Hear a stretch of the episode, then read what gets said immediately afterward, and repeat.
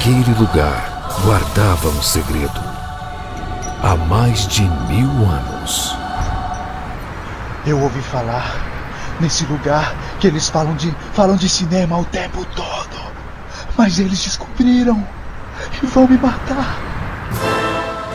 Nesse verão, só existe um lugar quando o assunto é cinema.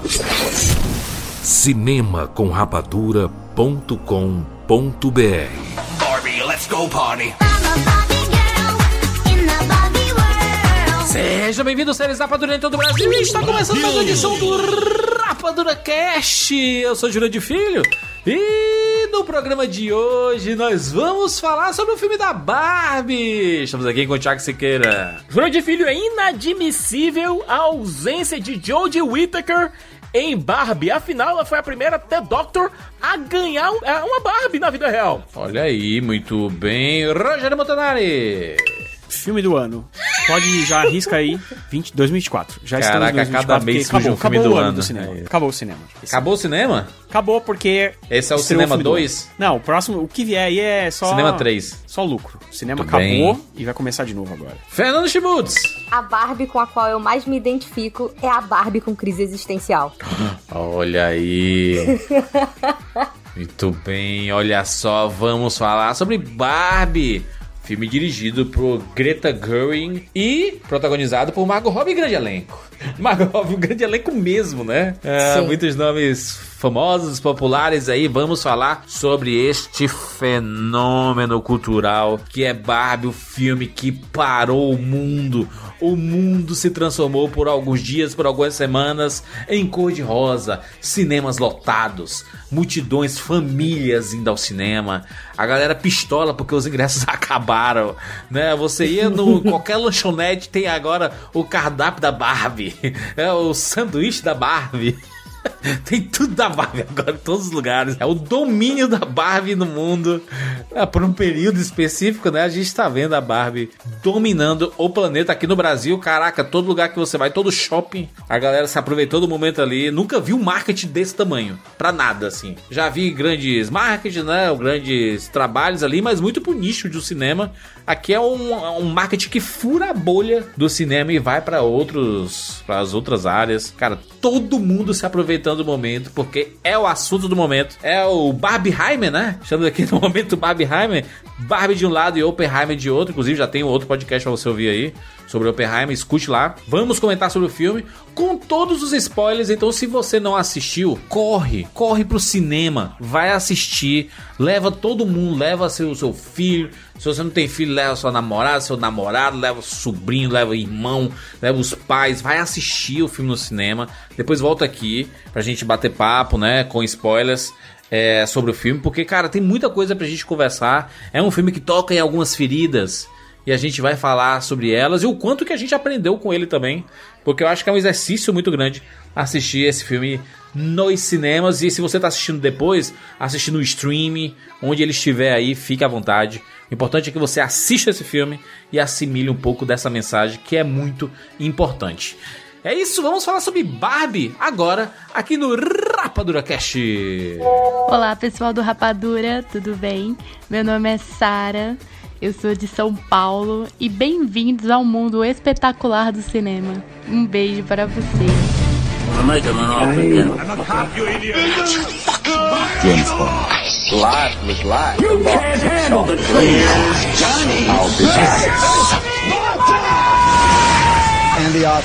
To Rapadura Cast. Oi, Barbie. Oi, Ken. Vamos dar uma volta? Só pra você dar de carro? Fala sério. Sou a Barbie Girl, se você quer ser meu namorado, fica ligado, presta atenção na minha condição. É diferente, sou muito exigente. Anda, Barbie, vamos, Barbie. Sou a Barbie Girl, se você quer ser meu namorado. Barbie chegou aos cinemas, finalmente aí.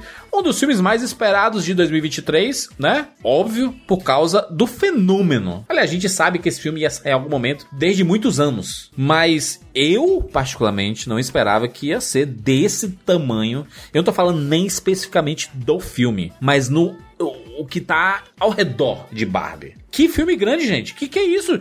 Eu, em muitos anos. Faz tempo que eu não vejo um fenômeno cultural como Barbie. Faz tempo. Olha aí, faz tempo que o filme tá em gestação, Juras. Desde 2009 existiam conversas sobre fazer um filme da Barbie, passou pela Universal, passou por um monte de canto, passou por um monte de Passou gente. pela Sony. Passou pela Diablo Code. A Amy Pascal tava, tava nas mãos da Amy Pascal, né? Exato. Chegaram a cogitar a Amy Schumer pro papel da Barbie. Exatamente. Imagina, o- tipo, isso ia ser muito diferente, porque o que acontece? Nós tivemos aí momentos diferentes do feminismo na cultura pop. E na década passada rolou um movimento muito. aquele movimento girl boss. Era aquela coisa do não, porque você tem que ser uma mulher forte, você é empoderada e nananã.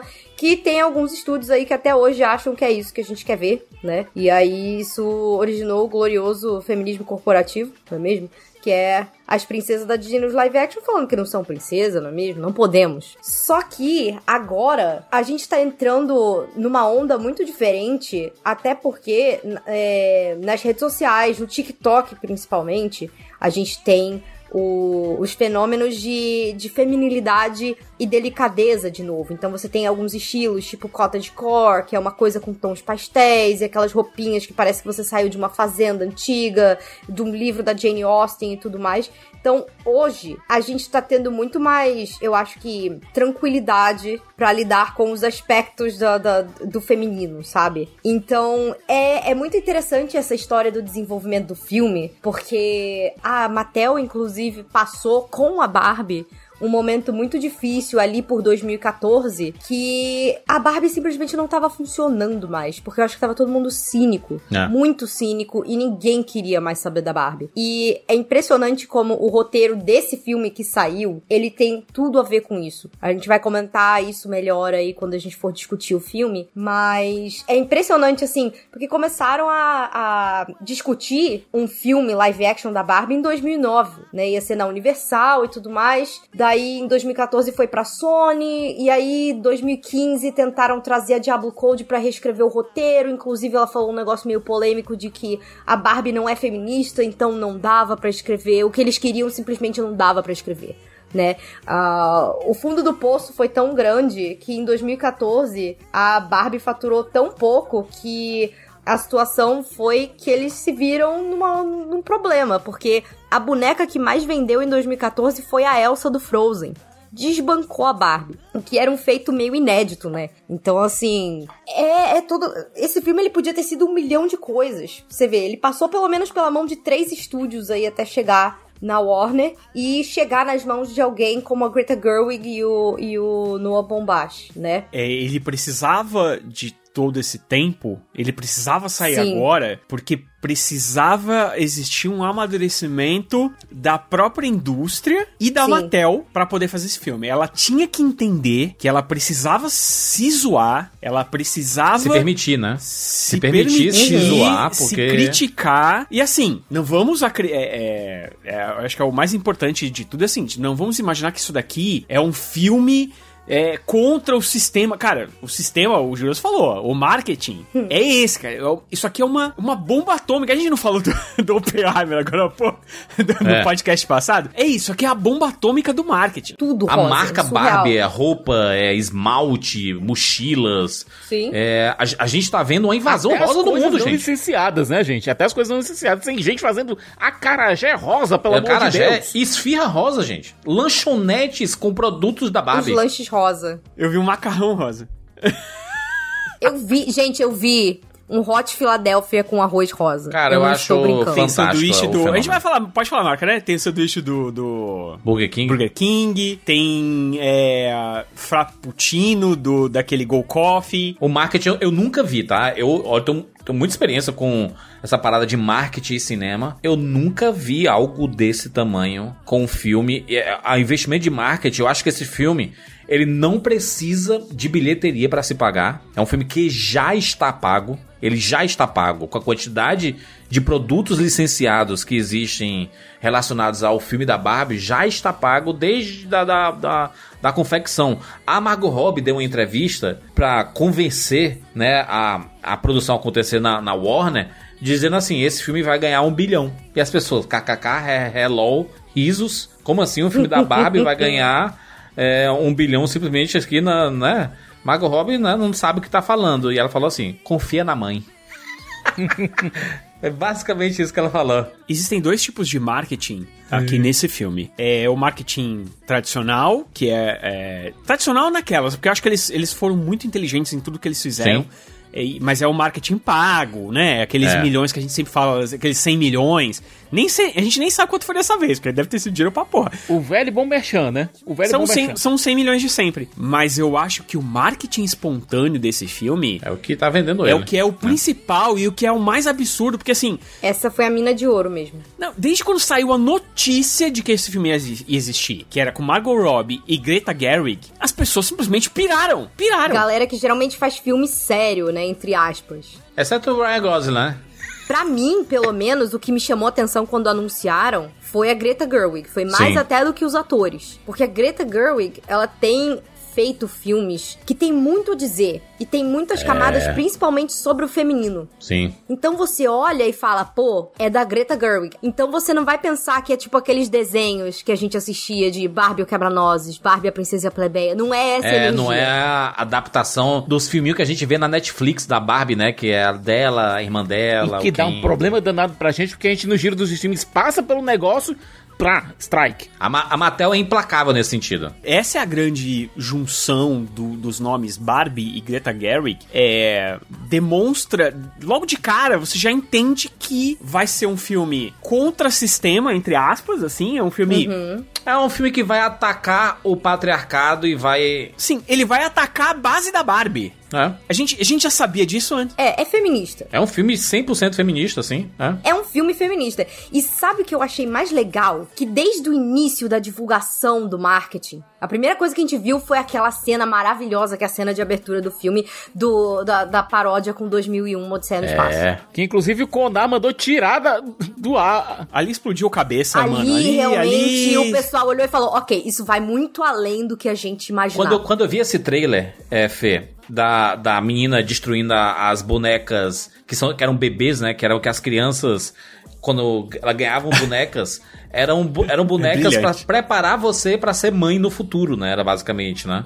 Era É. boneca sobre maternidade, era sobre. Isso. Esse vai ser, esse é o seu papel. Desde ser mãe. criança você vai aprender como ser mãe, né? Era basicamente isso. Aí surge a Barbie, que a Barbie ela é adulta, né? A Barbie tem seios, a boneca. E ela tem Ela é profissões. feminina, ela é livre. E ao longo dos anos, ela foi acumulando profissões. Exato, é. O que você quer aspirar a ser. É. E aí isso tem um lado bom e ruim. A Barbie, se você se você for pensar no conceito dela, ela tem um conceito feminista, que é essa parada de você trazer uh, uma mulher pra menina poder brincar. Ela faz tudo, ela é moderna. É, para você ter o Ken, você tem que ter uma Barbie. Tudo isso, só que isso tudo, todo o conceito da Barbie, ele foi criado num- numa narrativa machista, que coloca a mulher como algo é, é, a Barbie como algo in- intocável, como é, Como um padrão inalcançável. Ela surge numa época, cara, nos anos, nos anos 50, né? Final dos anos 50 ali, inclusive É, tem um tem um Foi em 1959 que saiu a primeira Barbie. tem, tem um, um, um episódio daquela série Brinquedos que marcam a época da Netflix, que era muito boa pra contar um pouco sobre a história da boneca, né? A origem da boneca Barbie. É bom que esse Brinquedos que marcam a época, ele não tem a- é- é, objetivo nenhum de passar pano pra nenhum dos nomes ali. Então ela fala mal de um monte de gente, fala mal inclusive dos criadores da Mattel, da própria Ruth, né, que era a criadora da, da Barbie, é, em diversos momentos. Aliás, não foi só a Ruth que criou, né, foi a Ruth e o Jack Ryan, né. Foram duas pessoas, e é uma coisa que eu não sabia, eu pensava que era só a Ruth Handler, mas o Jack Ryan também foi um- uma pessoa extremamente importante na criação da Barbie, é, e ele foi meio que escondido, né, quando você olha sobre a história da, da, da Barbie, não sei o que, você vê só o nome da Ruth ali. E uma coisa que apareceu é que, como ela é uma boneca do final dos anos 50, a gente tinha uma, uma sociedade completamente diferente do que a gente tem hoje. Sim. Então, a, a ideia da, da boneca, que é retratada nesse documentário, né, nesse, nesse episódio dessa série, ela mostra que a Barbie era basicamente para representar o sonho da mulher de poder ser o que ela quiser. Incentivar as crianças a crescerem assim, sonhando, a gente pode ser o que a gente quiser e desde criança você já ter esse propósito. E a brincadeira, Hum. ela fica muito diferente, né? É. Juras. Do que quando você tem uma boneca que é uma bebê ou que é uma criança e você cuida dela. Você tá lá, ah tá, um dia eu vou ser mãe. Cara, como menina, assim, a experiência que eu tive de abrir uma Barbie, de abrir uma casa da Barbie, um trailer da Barbie, eu me considero uma- pessoa muito privilegiada. Porque quando eu era criança, minha família tinha boas condições. Então eu tive aquela casa de três andares da Barbie, com piscina, escada giratória, o trailer que você é, era o carro e aí você abria, igual tem no filme, sabe? E é inacreditável o empoderamento que aquilo traz numa época que você nem sabe o que é empoderamento. Você é uma criança. A sua brincadeira muda. Você come... A partir dali, é realmente aquela cena do 2001. Você não vê mais tanta graça nesses, nessas bonecas bebê. Sim. Eu ainda tive, óbvio, mas assim, as brincadeiras que eu fazia com a Barbie eram muito mais divertidas. Inclusive- Você, você imaginava ter as coisas, você É. imaginava você organizar a casa, você organizar a viagem da família, você organizar tudo, sabe? Você botar a sua Barbie pra ir fazer compras. Tipo, eu vou sair pra comprar roupa. Porque eu tenho, porque eu posso, porque eu sou incrível, sabe? E é, Sim. um- é um tipo de coisa que ainda é bastante feminina, principalmente na minha época. Eu não tive daquela, muito daquelas Barbies com profissão. Uhum. Isso começou a aparecer, pelo menos assim, pra mim, na loja de brinquedo, quando eu já era um pouco mais velha. E eu sempre fui uma criança meio destrambelhada. Então eu queria a Barbie sereia, a Barbie fada. Eu queria a Barbie mágica, assim. Uhum. Mais do que a Barbie realista. Mas. Nossa, era, era uma coisa que. Eu, exatamente, eu não sabia o que era, mas deu uma moldada aí nas minhas expectativas de vida também. E é muito interessante como a Barbie, se você olha ela friamente, sem colocar o contexto social, você pensa, poxa, ela é um ícone de empoderamento. Ela é autossuficiente, ela tem profissões, ela tem casa, ela tem o carro, ela tem. E é tudo a casa dos sonhos da Barbie, o, o carro dos sonhos da Barbie, sabe? Parece que tudo é possível pra você. Sim. Só que quando você insere isso no contexto real, é nisso que eu acho que esse filme foi genial e, e a análise da, da Greta e do Noah foi incrível, assim, no roteiro. Porque o filme ele já começa dizendo: Ah, e aí a Barbie empoderou meninas e mulheres do mundo inteiro a serem o que elas quiserem. Essa Ou era pelo menos ilusão, é né? isso que as Barbies na Barbie Land Isso. acham. Só que aí você chega no mundo real e com toda a questão, não só do patriarcado, mas das pressões da indústria da beleza, a Barbie faz a gente se sentir inadequada. E teve toda aquela questão também de que a Barbie, por muito tempo, por muito, muito, muito tempo, ela sempre foi retratada como uma mulher loira, branca, magra, com proporções inexistentes. E o filme fala sobre isso. A Barbie, A Barbie estereotipada. estereotipada. A Barbie estereotipada, Que é que é o papel né? da, da Barbie da Margot Robbie. A Marvel, da Margot. É, e assim, é aquele negócio de, de- do inatingível, né? A a Barbie, ela vem com um propósito, que aí é o propósito que as bonecas acham que é, é o que elas desempenham no mundo, mas elas ficam inatingíveis, você já não consegue mais se enxergar ali. E, e ao mesmo tempo que também se torna muito eu quero, eu tenho, eu quero e tal, vira um, o contrário. Quando você pensa, o conceito da Barbie, te- na verdade, te coloca numa caixa, ao invés de te tirar. Isso é, e é brilhante que a Greta Gerwig, assim, a- as histórias no, no- na, na nossa, quando a gente tá conversando, é, tirando, falando sobre essas coisas e tudo mais, é uma coisa. Mas quando tu escreve um roteiro pra um blockbuster de Hollywood e você É. conseguir, conseguir colocar isso, É, você criticar a própria fabricante da, da Barbie, no caso a Mattel. Você critica até é, é, estúdios de Hollywood pela forma que se retrata é, as coisas, né? E a Greta é muito inteligente, porque você pega a carreira dela, ela é uma roteirista de mão cheia, né? Mas os últimos filmes que ela dirigiu, o Lady Bird e o Adoráveis Mulheres, são filmes que, que falam sobre realidades diversas, né? E no caso da, da Barbie especificamente, se você pegar a origem da boneca, né? Você lança no final dos anos 60, em que todas as profissões que a Barbie tinha das bonecas era predominantemente é, ocupada por homens. Pô, se as mulheres também ocupassem esses lugares, né? Dessas profissões, aí você cria o ideal que se pensa, né? De sociedade, que todo mundo pode fazer tudo e ter acesso a tudo.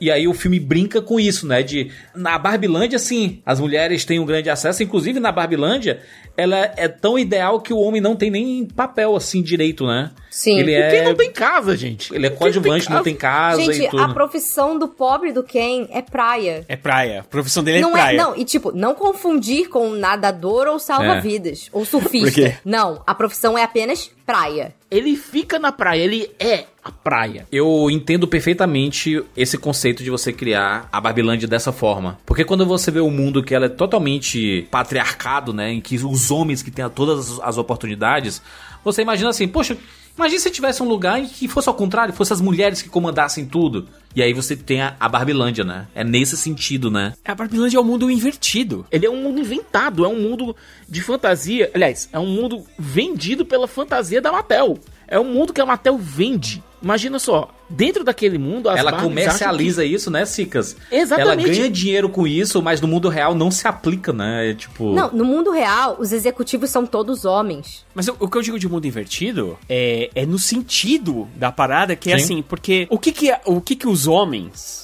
muitos homens vão reclamar desse filme? É, porque filme feminista, porque não sei o que, que absurdo, não sei o que. Blá blá blá. O que a Greta quis fazer aqui, quando você tem essa quebra do tipo, caramba, quando, quando quem chega no mundo real e ele fala, cara, aqui tudo é ao contrário. Porque a gente, a gente homem, que eu tô falando assim, nós homens, né? A gente muitas vezes não consegue enxergar Sim. o quão privilegiados nós somos É. em muitas das coisas. A gente não entende, e a gente fala, "Ah, mas é, é tudo igual. Mas não é, cara. as pessoas vão compreender de formas bem diferentes. Né? As mulheres, as, Sim. ah, os homens vão assistir de formas diferentes. Inclusive os homens que têm a visão mais desconstruída sobre o mundo, é, é, conseguem entender um pouco mais sobre as, as diversas realidades. Quem não entende nada disso vai se sentir é, ultrajado, como a gente já viu comentários aí, né? Dessa galera Sim. se sentindo assim, meu Deus, querem exterminar os homens da face da terra, sabe? E, Que a, e a loucura parada é essa, gente, né? simplesmente, e é simplesmente pra te colocar naquele lugar só pra Exato. você É.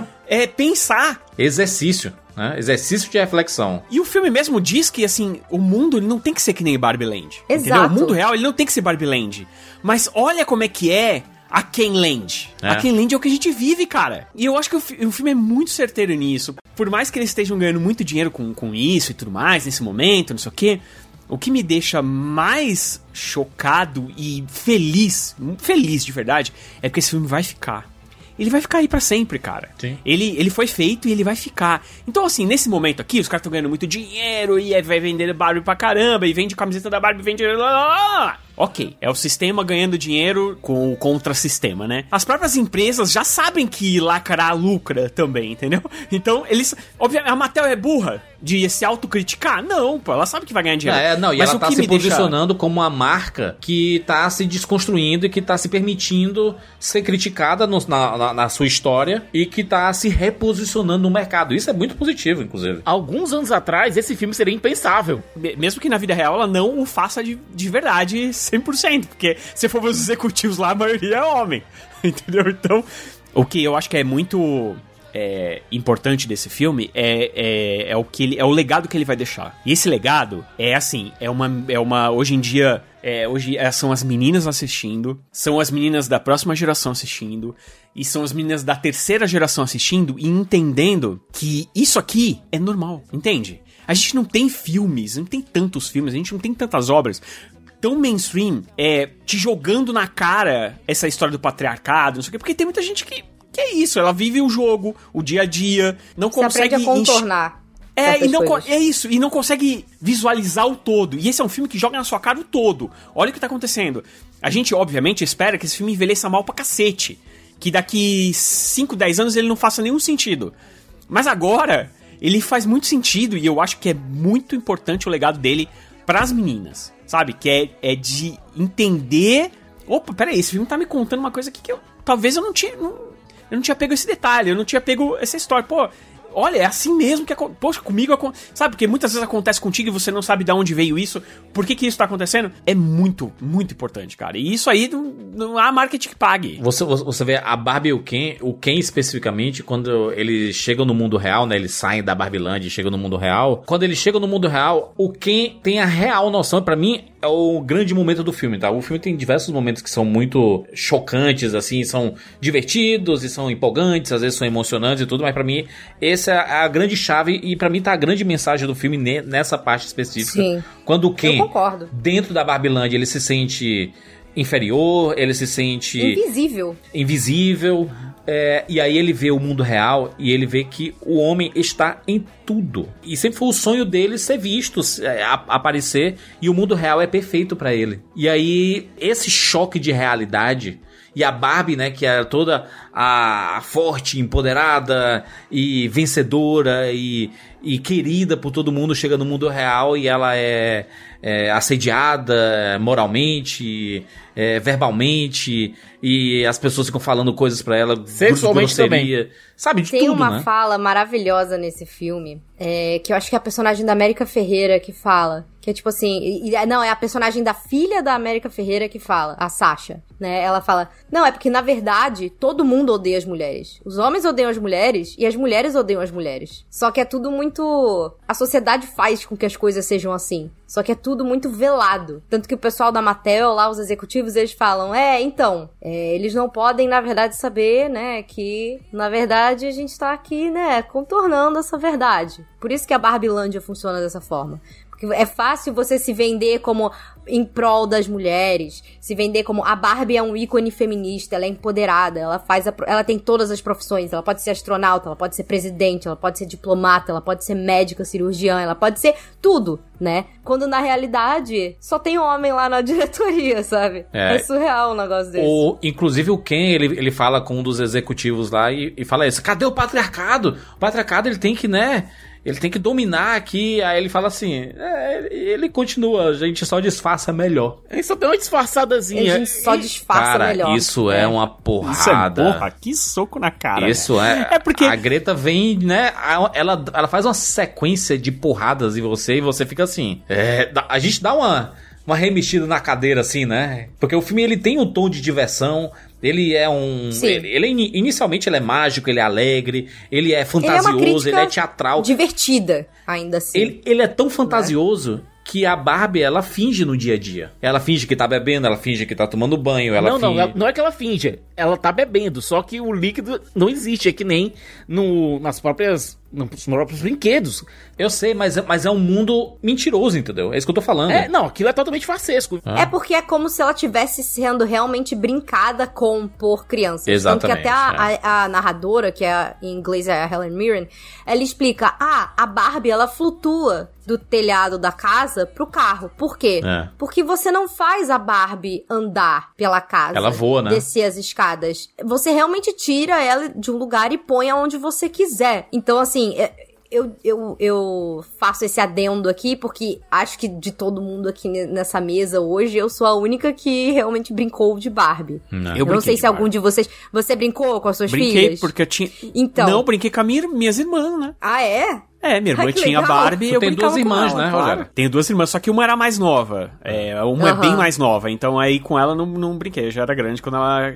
Mas com a minha irmã. é, Eu tenho uma irmã de dois anos de Você chegou diferença. a eu brincar com as com suas ela. filhas também? As filhas dele tiveram a Bratz, que é a rival da, da Barbie, a né? Bratz. Não, elas tiveram Ah, Barbie. mesma Não, elas vibe, tiveram né? Barbie sim, mas aí eu acho que com elas eu não lembro de ter brincado, não, de, de Barbie. É porque a Barbie realmente ela deu uma. Uma caída, uma né? caída, É. né? Com, o tempo, assim. Eu não lembro de ter brincado com elas. Eu acho que elas gostavam muito de, de bebê, sei lá, alguma coisa assim. Não, também, tem, também teve uma elitizada nos preços, né? Os preços deram uma subida. Exatamente, os preços ficaram. Eu vou, eu vou dizer uma coisa, eu tenho um ódio dessa bebê reborn que tem aí, tá? Feio pra caramba. É muito feio, E mano. custa o valor de um aluguel. É horrível. É o, é o bebê do Vale da Estranheza lá do. Não, bebê do parece gente, caralho. Pelo amor de Deus, que isso? É uma loucura Se eu essa. vejo uma boneca dessa no escuro, eu saio correndo. É, Tá eu maluco? não... Parece Annabelle esse negócio. Falou da, da impressão, cara. Imagina só, essas Barbies, elas vivem na crença de que a existência da franquia, a existência da Barbie Land, ela resolveu o problema feminino no mundo. Elas vivem nessa realidade.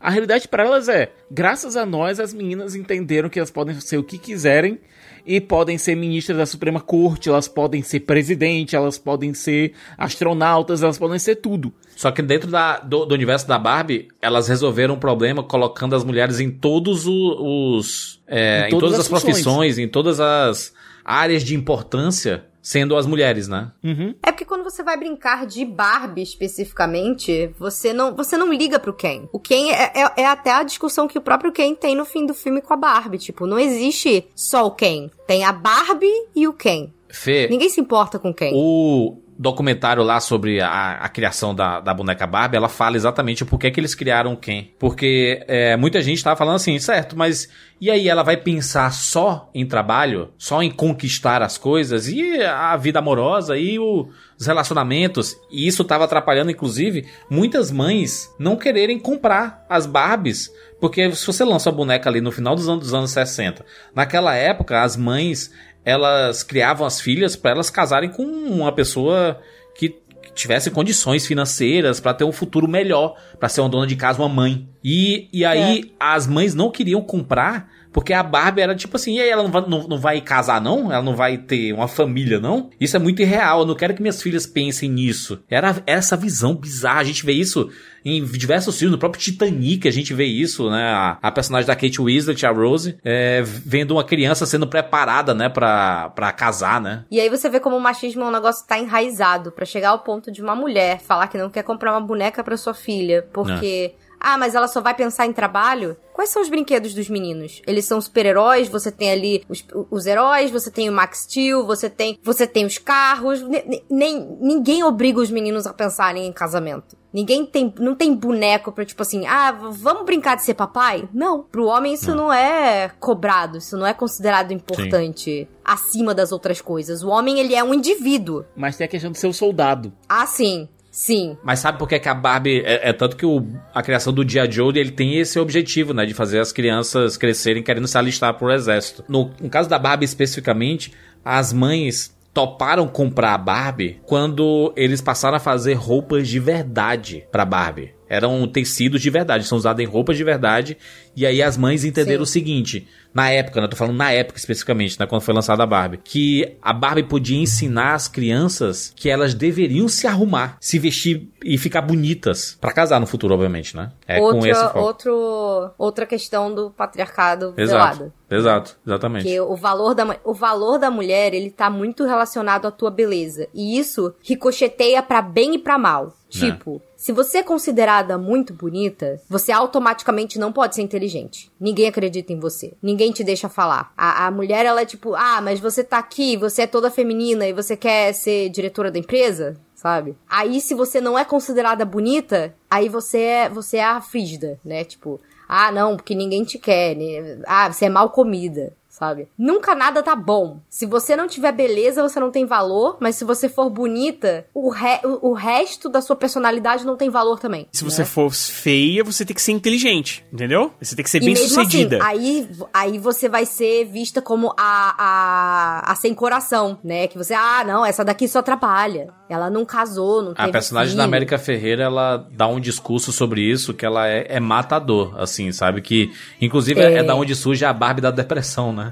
Não, imagina só, é através desse Maravilhoso. discurso, é através desse discurso matador, esse- desse discurso incrível. Aliás, a América Ferreira tá incrível nesse filme. Tá muito bem mesmo. Ela tá. que ela consegue libertar as outras Barbies. Porque o que acontece? No momento em que a Barbie, a Barbie estereotipada, ela começa a ter essas, ilus- esses pensamentos de, de morte, de desespero, ela começa a acordar.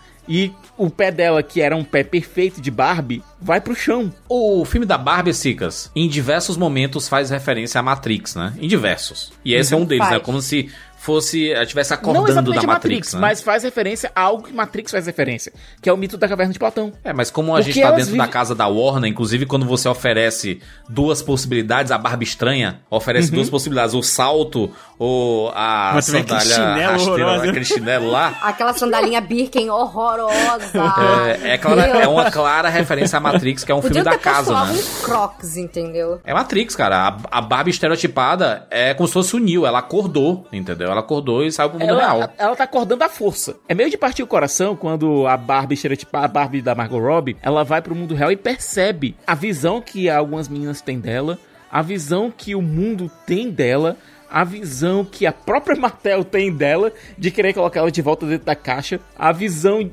de que, meu Deus do céu, tem do próprio da, daquele próprio mundo.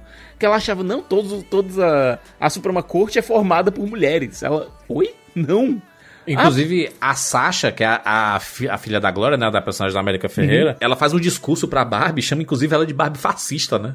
É. Por quê? Porque ela Sim. impõe, entre aspas, né, um É. padrão de beleza impossível de ser alcançado. Exatamente. Sim. É, porque é a Agora- visão que você tem da Barbie hoje, né? Isso. Do É mesmo que jeito que, tem, quando o Ken, ele percebe a força do patriarcado e ele se percebe visto e, e valorizado só por ser homem, ele pega aquela ruma de livros sobre patriarcado, leva pra Barbie Land sem a Barbie e começa uma revolução por lá, porque o patriarcado acaba se espalhando dentro da, da Barbie Land como se fosse um vírus. E aí as Barbies, elas entram numa lavagem cerebral. É. E talvez essa Bizarro. seja a minha, a minha parte favorita, acho, sabia? É, tirando o discurso da América Ferreira, que realmente é de levantar no cinema e aplaudir, Que acaba dar sendo vontade antivírus. de... Esse discurso acaba sendo o antivírus que livra as Barbies da lavagem cerebral. Sim. É, porque ele é. Ele fala. Ele fala muito sobre maternidade também, que é outra coisa que, que o filme aborda bastante, né? Que é a, a maternidade, o quanto. O como a- a- você tem expectativas pela sua filha e, e que e, e- e também as expectativas que você acredita que sua filha tenha de você, o quão, quanto você ninguém é perfeito, o quanto todo mundo tem vai ter que acordar cedo pra, pra, pra fazer suas coisas, vai ter que abrir mão de alguma coisa pra poder fazer outra. É um discurso maravilhoso. Mas eu acho que. Mas uma das coisas, minhas coisas favoritas é quando as Barbies precisam se livrar dos Kens, né? Porque elas estão. Foram, foi feita uma lavagem cerebral nelas, né? Com, com o patriarcado ali. E elas. em e de repente elas entendem que, pô, é muito mais legal eu ficar em casa cuidando do meu marido do que trabalhando na Suprema Corte, tá ligado? Não, a Dua Lipa dando uma cerveja. A, a Dua Lipa ela faz a Barbie sereia dando uma cerveja pro Ken Sereio, que é o John Cena, John cara. Cena. É hilário. Não, e elas fazendo isso com a maior alegria, né, e tal. Mas eu acho que a, mas a parte que eu gosto é, é quando elas precisam fazer o, o- o caminho inverso.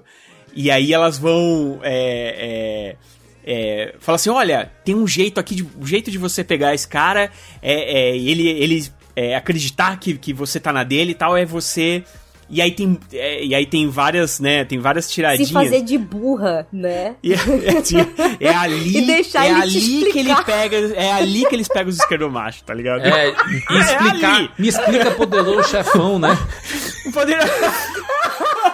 Pergunta pra ele Eu sobre o rindo poderoso tanto. chefão. Eu tava rindo tanto. O John do meu lado, ele falou: Meu Deus, eu explicaria o poderoso chefão por três horas. Eu falei, Sabe o que, que é sei. melhor? Eu vou, eu vou dar um exemplo aqui maravilhoso que de- as pessoas não assistiram ainda. Enquanto a gente tá gravando aqui o podcast, a gente assistiu na- nas cabines, né? E na- Isso. nas pré-estreias pois é. e tal. Mas alguém lá no, no grupo do- do- dos membros do Rapadura, é, sem saber, sem ter a menor ideia e tal, e aí ele falou assim: é.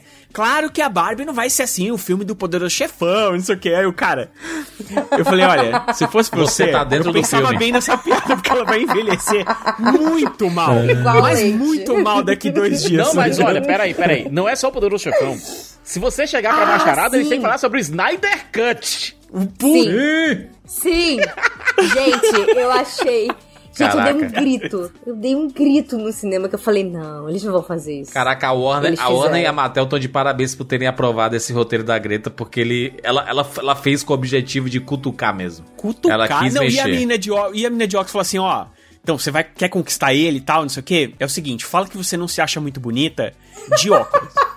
que aí o cara tira e fala: "E aí, agora não, Não, melhorou e fala tal". só Cara, que isso é você não se acha bonita. Fala só que você não se acha bonita. Aí ele vai tirar seu óculos e falar, agora dá pra ver os seus lindos olhos. Gente, Clichê do esquerdomacho. Todos os filmes de comédia romântica do final dos anos 90 começo dos anos 2000. literalmente todas as comédias românticas dos anos 2000, gente. Mas o pior é que dá pra reconhecer isso em diversas pessoas. Tem muita gente que, que se diz, inclusive, desconstruído e acaba repetindo certos padrões. Às vezes até sem É perceber. sem saber, é na inocência. Você vê, é. você vê os padrões, por exemplo, daquele filme O 500 Dias com Ela, que é um filme super polêmico e tal, É. mas...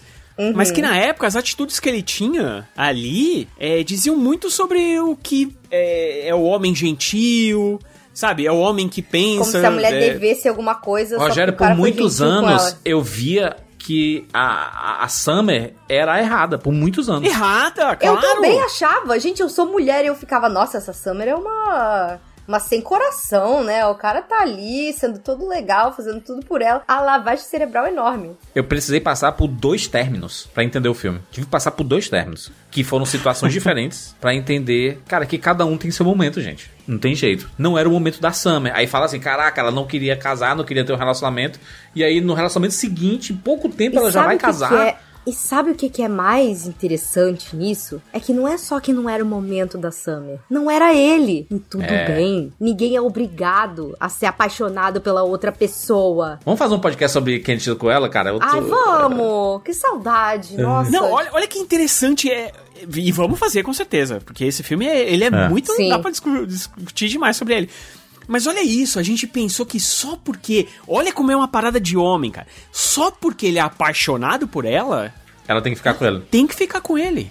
Porque a Porque ele foi sociedade. condicionado a isso. Isso. De que o cara, se ele gosta, por que a mulher não gosta? Exatamente, tipo, ele está fazendo tudo por você. Como assim você não está de joelhos Isso por ele? ecoa aqui em Barbie. Porque é a mesma coisa, o Ken, ele é. O mundo dele é a Barbie. Mas a Barbie, ela não tem esse mesmo sentimento por ele, mas por ser Barbie e Ken, eles meio que. é- Ela meio que se vê obrigada, no pelo menos no- durante o- a primeira parte do filme, a, a aguentar isso. A, a, Uhum, aí, a dar atenção nessa, pra ele. É. Isso. Aí nessa toada, aí nessa levada. E ela pode estar curtindo ele, não querer casar com ele, tá de boa. É, eu acho que o único defeito. Aí eu posso falar que só tem umzinho que eu acho que é, que é o defeito dela. Na, na, na questão que é o seguinte, é quando ela vai na festa lá do trem, não sei o quê. Que, pô, ela sabe que o cara tá destruído, ela sabe que, E aí ela. Ela podia só ter se distanciado um pouquinho. Tá certo, ela não fez nada de errado. É só, assim, pelo Uma menos um falta de- pouquinho. É, é de uma tato. humanidadezinha. É De o- tipo pensar, pô, É. o cara gosta de mim, eu vou me- vou me- Responsabilidade afetiva faltou. isso, isso, responsabilidade É. afetiva. E era só ela ter mantido, não, não não ter falado com ele, mas mantido uma distância É. pra ele não não ter essa achar que podia ter um futuro, sabe qual é? Sim. Mas assim, isso é um problema dele também, tá? Não é dela. Sim. Ela não fez nada de errado, ela ela não fala pra ele, ó, vamos ficar juntos para sempre, tá ligado? Não, ela só quer um amigo na festa. Mas é o único, assim. O resto é tudo machismo, cara. Voltando pro Barbie, eu, em um determinado momento específico, eu senti um pouco esse filme como um, um belo exemplar do que a Pixar faria. Em um determinado ponto, que é exatamente no momento em que é colocado as bonecas Barbie pra doação. Eu senti um pouco a vibe Toy Story 3 ali, sabe? O finalzinho do Toy Story 3. Da ilusão ali de, ah, os bonecos estão sendo doados pra outras pessoas. E aí a reação que isso causa de o fato de que a boneca Barbie ela tem uma validade, né? Você é, brinca quando criança, você vai ficando adulto, você vai ficando de lado. Eu senti um, um cheirinho de Pixar, sabe? De essência Pixar em algum momento ali, sabe? Porque essa parte é a parte da maternidade, que é, é, a Barbie era a ligação da personagem da América Ferreira com a filha Exato, da é. Sasha, né? É. E, e aí um momento, chega um momento que Ela cresceu. fica adolescente, ela não quer mais, né? Então ela vai doar os brinquedos. Só que, pô, é, a, a, a América, eu não lembro o nome da. Deixa eu ver aqui. Glória. Da, a Glória, ela, ela guarda uma. Por quê? Porque é, é o laço afetivo que ela tem com a filha. Que é justamente a da Margot E é justamente esse laço que ela tem com a boneca que gera esses sentimentos na, na própria Barbie. Esses sentimentos que ela tem de inadequação, pensando em morte, inclusive, é, pensando. vendo que a vida não é perfeita, acabam, acabam espelhados pela própria Barbie. É uma ligação muito interessante entre a dona, entre aspas, da boneca e a boneca em si. Cara, eu achei maravilhoso. Acho que, acho, acho que a gente podia falar um pouquinho sobre as atuações. A Margot Robbie, né, dona do filme, ela é fantástica. É A, a expressão dela na parte dramática, principalmente, é espetacular. A parte bonita, sorridente, a gente já conhecia, né, de outros trabalhos. E pela própria Margot Robbie, que é lindíssima, né? Dos mais bonitos de Hollywood. Você sabe que ela ela tem uma, uma técnica pra chorar? Não. Que ela escolhe o olho? Caraca, isso é muito doido. Ela, ela chora uma, uma hora por um olho, outra hora por outro olho. Então, e, e assim, é, o, o diretor escolhe. Ela fala assim: ah, preciso que você chore. Chora do olho esquerdo. Tem isso porque isso tem no Babilônia, né? O É. que Sikas ama. É, tem. Ela chorando assim, a Eu não mulher fala, se a preciso que você chore. Ela consegue pega e fazer isso na chora. vida real. Ela faz isso real, tem uma entrevista dela. Ela aprendeu porque ela falou que trabalhou em novela há muito tempo. Eu não sei se foi na Austrália ou já na foi nos Estados Austrália, Unidos. foi em novela- novelas australianas. Ela trabalhou muito tempo e, e lá em novela precisa chorar muito. Então ela aprendeu uma técnica. Eu vi ela falando, ela falando isso numa entrevista. Ela aprendeu uma técnica que ela consegue chorar. E você pode escolher o olho. É muito É um louco choro isso. bonito. É um choro E é bonito. bonito e é sentido. Ela tá demais pô, em Ela tá diversos demais, não, momentos. ela é um monstro, ela Ela, é um tá monstro. fantástica. Ela é incrível, nossa. Mas vou citar também aqui a Kate McKinnon, também com uma barba estranha, tá? Ela é foda, eu adoro Maravilhosa. Ela é muito legal. É a Barbie do Cid, cara. É a Barbie que, que passou Barbie da do irmã do Cid. Cid. Todo mundo viu assim. Todo... É quando você brinca um pouco pesado demais, a Barbie. Quem, de- quem deu uma de Cid, quem deu uma de Cid foi a Larissa Manoela, que foi com colar pra pré-estreia de- com as pernas de várias Barbies. Caramba, mano. Gente, Pernas Cara, e braços. Pernas e braços. Deve ser, a- deve ser as Barbie que eram dela quando era criança, porque o, o- a Barbie tinha Não, um problema parece que ela era o seguinte. ganhou. Parece que ela ganhou esse, esse colar de uma, de uma amiga, ou coisa do tipo. Tem muita loja alternativa que vende isso. Que é tipo aqueles, aquele- aqueles É. brincos de olho de boneca. Sim. É, o Muito colar estranho com as isso daí, várias né? pernas de Desculpa Barbie. aí. É, é pra ser o Vale da Estranheza mesmo. Indo na analogia do Jurandir, a Barbie estranha é o Morfeu, cara. É ela que é- acaba sendo o guia da Barbie estereotipada. É isso, em mais de uma maneira do que um, aliás. É, e pra quem não conhece, a Barbie tem um problema, que é água. É por isso que, inclusive, não tem água na piscina da Barbie, não tem água na- no chuveiro da Barbie, não tem... Sim. A água em contato com aquele cabelo da Barbie, ela cria um troço que não dá pra você pentear mais, fica duro e fica pra cima. É um plástico, né? É uma fibra de plástico. É, é um plástico. O que, que as meninas faziam? Cortava o cabelo da Barbie. E aí ficava Sim. aquela coisa incrível lá da, da, da Barbie. Da barba estranha. É, e aquela Barbie também tinha uma coisa que era o seguinte, ela não dobrava o joelho. É. Então é por isso que ela é uma Ela Barbie que é uma Barbie que abre espacate. Ela tinha a perna dura, né? Inclusive, isso modificou com o passar do tempo, né? Essas inovações que foram feitas na, na própria boneca é, são muito importantes, né? Dela poder girar o, o, o tronco, assim, do. Isso. A, o braço poder se curvar, assim, a cabeça É, girar e e, ela, tudo. ela dobra o, principalmente o, o joelho sem ter aquela, aquele A desenho de dobrinha. articulação É. horrível, A né? é dentro, Que né? tem nos bonecos do Comandos em Ação. Sim. É. porque tem uma borracha tipo de um silicone que, que é moldável, assim, né? Então isso é uma tecnologia bem legal da Agora, cara, o Ryan Gosling. O Ryan Gosling. Monstro. Ele Roubou nasceu pra né? fazer comédia. É, e todos os filmes que ele fez, uma parada de comédia, ele tá bem demais. Ele A tá gente bem demais. na moto da prova, né, Juras? Que é aquele A filme moto dele da com o prova, você pega lá o, o Dois Caras Legais, que ele tá demais Nossa, ali, sabe? tá muito bom, O né? próprio La La Land, que tem uma vibe de comédia de vez em quando, assim, ele tá demais. Eu, eu gosto mais Gente. dele, inclusive, na comédia do que qualquer outro gênero, tá? Agora, ele junto com o Ken do Simu Liu. Nossa, aí bom demais. Nossa, é Nossa, incrível. os Todos dois, os Kens eles- ali estavam de. Ah, O, o- o próprio. o- o- cara, o nosso Gente, Scott o Alan Pilgrim. Michael Coceira. Perfeito. As roupas O do Alan. Cera, Você reparou que todas são maiores do que o corpo dele? Porque são roupas do Ken, não do Alan. O marketing do boneco é esse é o Alan, é o melhor amigo do Ken. Caraca, Todas as roupas o do Ken- Ken cabem Todas as nele. roupas do Ken O Ken ele já é invisível, imagina o Alan. Eu amo que só tem um. Porque, Só tipo assim, um. são, são esses personagens que a Mattel tentou criar e depois descontinuou, tipo a Mid também, que é a, a boneca grávida, e depois eles acharam muito esquisito. Boa. E eu Eu amo que tinha lá uma na vizinha. casa. Eu tinha uma vizinha que tinha, viu? Meu Deus, Eu brinquei com amo essa que lá na Barbie casa, grávida. depois na casa da, da Barbie esquisita, você vê umas aberrações, tipo a Barbie que tinha um- uma televisão nas costas. É. Meu e você Deus fica do assim, céu. gente, Mattel, que diabos Mas- você fez aqui? Tipo, a. Mattel deu uma de Cid também ali. Tu viu quem, quem fazia a mid, não viu? Ah, Era Emerald Fennel, ah sim, sim, a diretora, diretora do Bela Vingança. Vingança e que fez a Camila lá em The Crown. Sim, inclusive, lembrei do Bela Vingança várias vezes durante esse filme, é, porque é o mesmo tipo de crítica que ela faz, né? Lá. E o Bela Vingança também é um excelente filme pra trazer esse. Eu acho que ele é um filme excelente pra homens assistirem. Porque é aquela coisa, da mesma forma que eu, uma mulher branca, nunca vou entender o que que é racismo, eu posso ouvir, posso empatizar. Sim. Mas eu nunca vou saber o que é passar por isso, né? Ai, é até meio difícil falar sobre isso, porque o que acontece? Aquela coisa do nem todo homem Sim. Né? Mas, quando a mulher fala que todo homem é um potencial abusador, ela não quer dizer que você especificamente é um abusador, mas que em determinadas circunstâncias é muito simples pra alguém ter esse tipo de atitude. E eu acho que o Bela Vingança, ele é, como Bela Vingança ele é um drama, ele até dá um soco mais fundo, porque aí ele fala de feminicídio, ele fala de, ele É. fala de muitas outras coisas, sabe?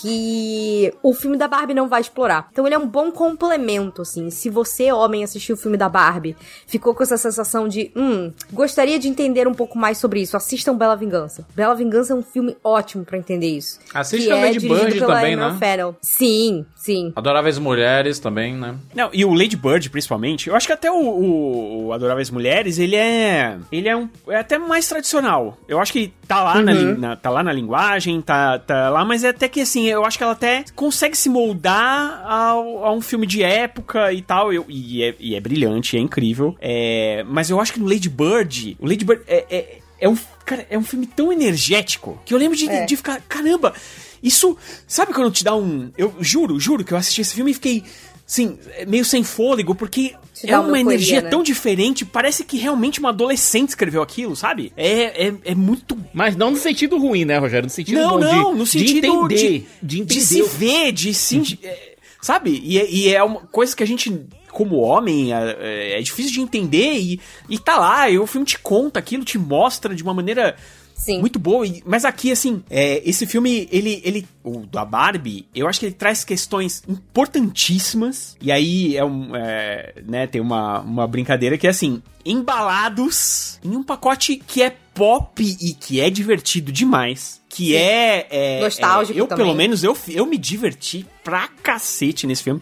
Não vou negar, eu amei ele do primeiro minuto ao último, é, até o pós-crédito, não, não, fui, não fiquei no pós-crédito, mas até, nem sei se tem pós-crédito, mas ah, nos créditos mesmo, tem, uma parte que é engraçada também, que mostra ali as, as Barbies que foram descontinuadas é e, muito bom. e tal. É, tem, tem, cara, é, mas eu, a lição, o que me ficou, é um filme que não me saiu da cabeça, até agora. É. É um Eu filme tô que dois dias com esse mesmo. negócio na minha cabeça. E Eu é tô difícil não falar. Eu fiquei no Twitter no dia que eu assisti, escrevendo sem parar, porque eu- e eu não conseguia, porque a minha cabeça ficou ali pensando, eu quero rever, rever, rever, porque tem muita coisa que tenho certeza que eu não peguei ali. A parte que tu mais gostou foi a- quando o Ken decide implementar o patriarcado na Barbilândia lá. Gente, ele literalmente virou Red Pill. Eu, ri tanto, eu ri tanto. Os livros que ele pegou. não, Não, e tem- aguento, cara. é E aí o bom. plano que é, que é feito pra fazer, é, para tentar reverter isso, é colocar eles pra brigarem entre eles. Essa cena, ela é um espetáculo. Uma guerra musicada. Ele é quase um bad do Michael Jackson, assim. É, é Sim. o bad do Michael Jackson. É né? muito bom. Ele permeia diversos gêneros que normalmente são dominados pelos homens. Vocês podem perceber, aparece ali um, um rock mais pesado, e aí tem um, Cara, a, um o, o country. Ken usa uma fivela com Uhum. um símbolo, basicamente com a letra do Metallica, cara. Exatamente, Com a fonte do exatamente. Ah, aquela música, aquela música que eles cantam no violão lá, que fica todos os Ken cantando pra todas as Barbies. Aquela música é conhecida. Cara, se fosse no Brasil, se fosse no Brasil, os Ken estariam tocando Belchior. Eles estariam tocando, sabe o quê? Vitor Clay. Vitor Clay estariam cantando. Ô sol, vê se não me esquece, me ilumina. Preciso de você aqui. Não, cara, não é, não é por nada não, mas estão numa, tão numa praia, estão numa fogueira, é legião urbana que iam, can- iam cantar. Fácil. Não, mas, mas tem que ter o efeito. Tem que ter o efeito Mas ali. o- a forma que eles cantam, sabe o que me lembrou? Me lembrou Nickelback. Parece uma mistura de Nickelback com Creed, tá? Uma mistura dos dois aí. O... Inclusive nessa parte musical, o filme ele é um espetáculo, né? Tem música da Dua Lipa ali. O número musical do Ken também O foi maravilhoso. Que um monte de gente Cantando ficou com solo. medo do filme ser um musical. I'm Just a Ken. I'm just Ken. Não, e a letra. Vocês pararam pra olhar? A letra é tão fantástica. É muito boa. Ele fala, I'm just Ken, anywhere else I would be a 10. Tipo, em qualquer outro lugar eu seria um 10 de 10, sabe? E aí fala, ah, será que eu vou ter que viver a minha vida inteira apenas de fragilidade loira? Muito bom. O que que custa? É tipo, o que que eu tenho que fazer pra ela ver o homem por trás do bronze, né? The man behind the 10. Então eles brincam do 10 de 10 com o 10 do bronze. Gente, essa letra, ela realmente é 10 de 10. Esse foi um dos grandes momentos do filme pra mim. O- Não, e aí eles botam eles todos pra dançar. Tipo, bote sua mão viril na minha. Fica um negócio É. tão erótico, tão engraçado. Sabe? Um pôster que aparece é do Rock 3, certo? E aparece muito Stallone no filme, por algum motivo. Sim. Se a gente pensar, uma das cenas mais homoeróticas que existe na história do cinema se passa numa praia. que é Rock o 3. Rock e o Apollo correndo juntos e depois pulando na praia, se abraçando, sabe? É uma cena. E outra cena homoerótica do que é clássica do cinema que é citada, obviamente, é a de Top Gun com eles jogando vôlei na praia. Cara, isso. Gente, é- maravilhoso. é- é- todas essas cenas são feitas com o objetivo de provocar mesmo. É, é- Uhum. A intenção é provocar, de mostrar que toda essa masculinidade exacerbada ela tem um fundo ali que é meio reprimido, talvez. Tem um momento ali que, até no momento que eles estão brigando, eles estão se amando. Não, eles não sabem expressar de, man- de uma maneira saudável um apoio um ao outro. Tanto é que é muito fácil levar eles pra briga. Sim. É muito fácil colocar um quem contra o outro, quando na verdade eles querem se apoiar. O que acontece apenas no final, aliás. Cara, tem, tem uma cena que pra mim ela é uma das melhores do filme, que é quando a própria Barbie estereotipada, né, da Margot Robbie aqui, ela tá se questionando sobre ela mesma, sabe, a sua função no mundo. E aí ela encontra a Ruth, né, a criadora da Barbie, e aí ela vai ter alguns diálogos maravilhosos ali. Toca a música da Billie Eilish, né? What was I made for, né? É... É, Olha, pra eu que vi algumas referências ao evangelho nessa cena, porque existe tão, tanto a introspecção sobre a personagem, sobre é, o rumo que ela quer ser, se ela quer realmente, entre aspas, crescer, ser humana, sabe? Sim. É um encontro de criador e criatura. é, até mesmo a forma como a, a Ruth e a Barbie se tocam lembra muito Deus e Adão, sabe? Se tocando na pintura clássica que tá na Capela Sistina. É, é, é algo absurdo. A Greta, ela, ela procurou e encontrou referências e colocou na tela tão incríveis, mas transformou aquilo numa coisa tão única, tão orgânica. E é algo. É uma cena linda. É uma cena linda. Com uma música linda. Inclusive, né? Parabéns aí. Que casal maravilhoso, tá? Noah Baumbach e Greta Gerwig casados e fizeram o roteiro juntos de Barbie, né? Parabéns aí o casal. que, que, a- que acerto, hein? Jesus amado. Eles mandam bem demais. Principalmente aquele, depois daquele história de um casamento lá do, do Baumbach, que é uma pessoa que entende muito sobre relacionamentos. Ou não entende, né? Porque, sei lá, né? Bem pesado os filmes, os, os filmes dele e as temáticas que ele coloca nos filmes. Mas a, a, a Greta que ela acerta, ela tem um talento muito muito gostoso pra narrativa e ela consegue te cativar. Inclusive com interrupções que quebram a quarta parede ali, né? Quando a Margot Robbie tá falando lá, ah, eu, eu sou feia, e aí ela, a narradora faz uma interrupção. Cineastas, né? A gente sabe que é difícil de acreditar, né? Que a Margot Robbie seja feia, mas é só pra. Não é aquela coisa, nota das cineastas. Nós sabemos que a Margot Robbie não é exatamente a melhor pessoa pra gente estar passando essa mensagem aqui. É, o pior é que essa mensagem, ela, ela parece que é uma resposta pra alguns comentários que a gente viu na internet de algumas pessoas dizendo que a Margot Robbie é feia, gente. Pelo amor de Deus, vocês estão de sacanagem com a minha Gente. cara, né? Que loucura é essa, gente, né? É, foi o que eu vi. Eu vi em uma semana as pessoas dizendo que a Margot Robbie é feia e que a, a Gal Gadot é feia também. É isso. Eles decidiram, né? Eu acho que, eu acho que as pessoas perderam um pouco da noção de realidade. Ó, primeiro, a gente teve um certo comentarista político se dizendo mais bonito do que a Scarlett Johansson, uns anos atrás, lembram? Ah, verdade. nossa, essa tour foi maravilhosa. Ai, meu Deus do maravilhosa. céu. O cara parecendo o filho do Gollum com um xenomorfo querendo falar da Scarlett Johansson. Dá licença, sabe? Pelo amor de Deus. E o, o, o, o antiquerido também falando da Margot Robbie, alguém só pegou a foto de avatar dele e colou embaixo, assim, tipo, é um homem desprovido de atributos físicos, coitado. É aquela coisa, não precisa de, de qualquer comentário, só foi colocar a foto do cara. Pronto. A Greta, ela gosta muito de Sex Education, né? Porque tem umas 4, 5 pessoas de Sex Education ali no, no casting de, de Barbie, né? Tem o ajudante lá, o ajudante do, da, da Mattel. Tem o Nikut Gatwa, né? Que é o nosso Dr. Chute, Who. hein? enxute, enxute. Chute. Nosso novo Doctor Who, né, Ciclo? Que inclusive a BBC tá de parabéns por ter embarcado também na brincadeira. Fez uma colocou Sim. uma tardes rosa no meio de Ah, Londres. eu vi. É, todo mundo se aproveitou do momento ali, né? É, esse era o momento pra todo mundo entrar na onda. Todos os shops de rosa, tudo, tudo de rosa, todas as lojas Tá de tudo rosa. rosa hoje em dia. Tá. é- Cara, a quantidade de loja online que tá fazendo liquidação até o dia da estreia, tipo, promoção com todas as roupas rosas com desconto até dia 20, que é, que é a estreia do filme. Eu achei mara- É só se ver Barbie no feed, é surreal. Eu achei maravilhoso que a, a Carol, que organizou a cabine de imprensa aqui em Fortal, é, da, da Espaço Z, ela comentou assim, quando acabou o, o filme, e aí as pessoas estavam se levantando, todo mundo de rosa, ele, ela falou assim, caraca, Pa- Parece é, um dia do outubro rosa lá na empresa.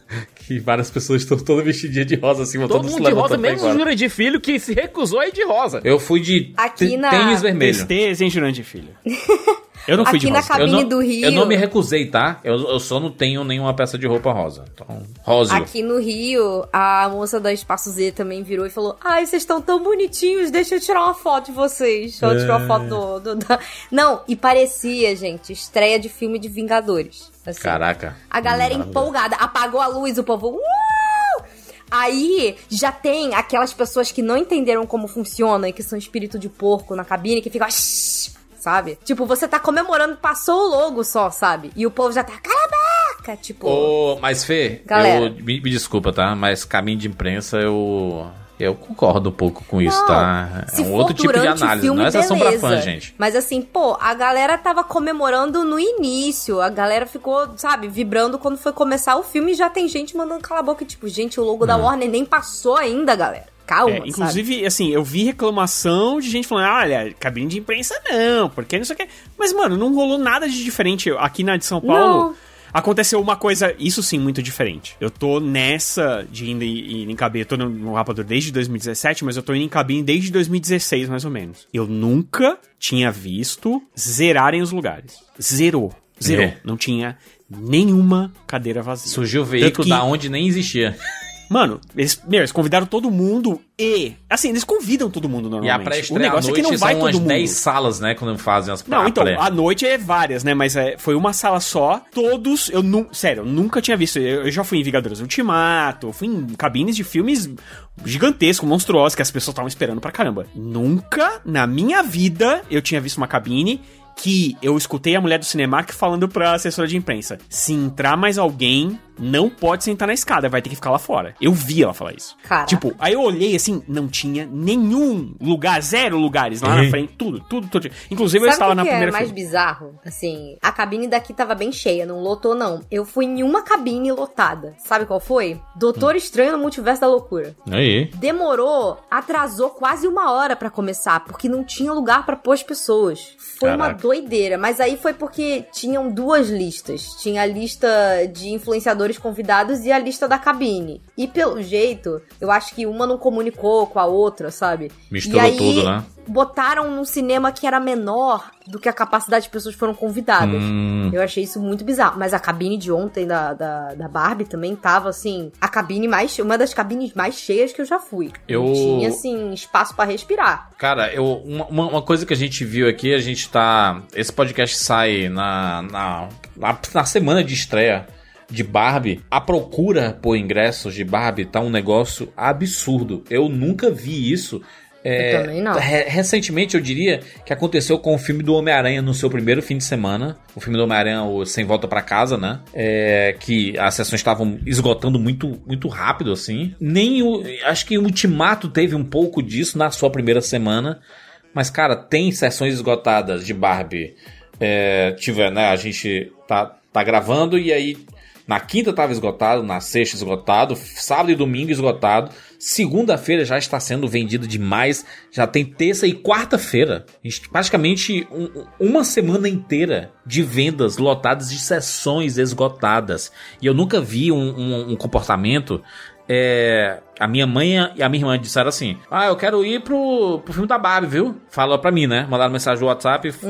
Quer, quero ir ver aí. Minha sogra falou assim: eu e minhas irmãs também queremos ir, as irmãs e as filhas. E, cara, um, um monte de gente dizendo que quer ir pro cinema assistir. E esse movimento foi que eu nunca vi acontecendo nesses quase 20 anos trabalhando com cinema. Nunca vi um movimento desse tão diversificado de pessoas querendo ver o Barbie e não apenas Também as não. mulheres. Muito, muitas mulheres, obviamente, querendo ver o filme da Barbie. Mas todo mundo querendo ver o filme da Barbie. Que loucura, sabe? E é uma coisa boa, porque, é, inclusive, você mulher aí, leve seu namorado, seu marido, seu, seu filho. Eu acho que isso é um movimento legal e eu sei que muita gente vai assistir mais de uma vez o filme da Barbie. Se tá escutando esse podcast é porque já, já assistiu. É, pelo menos eu acredito, muita gente vai ver de novo, né? Porque as pessoas querem ver e tem grupos diferentes para assistirem esse filme. Eu acho que vão causar boas reflexões e dá para tirar mais lições a cada assistida nova de Barbie, porque tem muita coisa ali que tá meio que subtendido, né? Meio que escondido ali que a gente às vezes não consegue enxergar numa primeira assistida. E eu vi esse, esse movimento acontecendo, cara, é um negócio muito doido porque é fora do que normalmente acontece, porque a gente vê esses fenômenos em blockbusters, é como o universo de super-heróis, por exemplo. Uhum. E a gente tá vendo, a gente tá uma semana em que os dois filmes mais falados não tem nada a ver com o universo de super-herói e do que a gente viu nos últimos anos aí de Jurassic Park. E aquela coisa, não é exagero, não é hipérbole nem nada. Barbie provavelmente se continuar desse modo, vai ser um dos indicados a roteiro adaptado. Ah, e é um e Barbie é um fenômeno cultural, né? Já dá pra dizer que é um fenômeno cultural, né? É um fenômeno cultural. Não, jura, eu tô... Ah, sim. Abstrai o fenômeno, certo? Coloca com qualidade. Coloca Hum. os últimos 3, 4 Oscars, certo? Tu acha que se Barbie tivesse estreado nos últimos 3 ou 4 anos, é, o roteiro feito pela Greta Gerwig e pelo Noah Baumbach teria chance de ser colocado como, roteiro- é, como indicado a roteiro adaptado? Eu acho que sim. Eu acho que sim também. E a própria música é, feita pela, pela Billie Eilish e pelo Phineas, cara, é certeza. É certeza. Vai Ah, ser se ela tivesse, a- tivesse saído ano passado, ela seria, teria sido indicada e teria vencido, tá? Ela teria vencido entre mulheres, por exemplo, que Uhum. ganhou o roteiro adaptado, sabe? Teria vencido no ritmo do coração lá o Coda, teria vencido também se Uhum. tivesse saído em 2021 e vencido em 2022. Teria vencido talvez o meu pai lá do Anthony Hopkins, Uhum. que saiu em 2020 e teve o Oscar em 2021, ele teria vencido também. O Jojo Rabbit aí é uma disputa boa, porque são dois roteiros amarradíssimos, né? O da Barbie e o do Jojo Rabbit É. aí. Então seria uma boa disputa. Mas nos últimos três anos, com certeza, o Barbie teria vencido. A gente em roteiro tem. A adaptado. gente, em roteiro adaptado, Oppenheimer tem boa chance de entrar. Barbie tem ótima chance de entrar. Provavelmente vai ter Killers of the Fallen Moon entrando também. E, ele só, e ele só é indicado a roteiro adaptado porque Barbie é uma franquia conhecida, né? São histórias Isso é baseado numa, numa IP existente. É, a propriedade intelectual que existe. é. E pode abrir até margem pra uma continuação. Será que abre uma margem pra continuação? Eu Barbie? acho que abre margem não só para uma continuação, mas até mesmo para um spin-off, para spin-offs. Spin-off do Ken, por exemplo, é plenamente válido. Aí já. eu Ah, acho sim. que alguém vai querer continuar, mas eu, eu- é o que eu acho. É, vai, vai diluir a importância do negócio. Eu tenho saudades do. Não saudades, mas eu achava muito interessante o exercício que era feito com Missão Impossível. Que cada, cada episódio da franquia cinematográfica era comandado por um diretor diferente com visões diferentes. Talvez tenhamos outras cineastas que tenham coisas a dizer com a Barbie. É, mas que é- tem essa- esse filme é um projeto muito particular com a cara da Greta, do jeito da Greta, sabe? o universo permite que sejam feitas outras explorações com outras duplas. Por quê? A gente foi colocado aqui com a Barbie estereotipada, mas existem outras Barbies que podem ter suas próprias jornadas, que podem ser contadas por cineastas diferentes. É. Então, do jeito que esse universo foi construído, é esse universo grande, exagerado, cheio de rosa, com, com essa com esse design de produção tão único que consegue ser ao mesmo tempo é, teatral e cinematográfico, cara, é, eu acho que a Warner encontrou, que a Warner e a Mattel encontraram uma forma de, olha, a gente tem esse universo que a Greta criou, mas esse próprio universo ele, ele permite explorações de outras versões da Barbie, de outras histórias a serem contadas, de outros pontos de vista diferentes. A Warner com certeza vai querer continuar essa história, né? Porque A Warner com certeza, mas eu acho que esse filme é a salvadora da Warner em anos aí, né? eu não vejo o Besouro Azul explorando tanto assim. Ah, DC, se quer. A DC, se a gente pegar nos últimos 10 anos, a DC deu mais prejuízo do que lucro pra, Pois pra é, Warner, mas sabe? A gente tem Duna chegando por aí, que aliás é outro que pode entrar em- na categoria de melhor roteiro adaptado. É, a gente tem, a Warner tem um- alguns bons projetos, potenciais bons projetos, na verdade, é, alinhados esse ano. Mas em relação ao Barbie, imagina só, Juras. É, se a Greta ela assume um papel, um papel só de produtora do próximo, outra diretora, outra cineasta, tem uma ideia pra contar uma outra história com outra Barbie. Não precisa ser a Margot Robbie. A Margot Robbie, a história dela foi contada.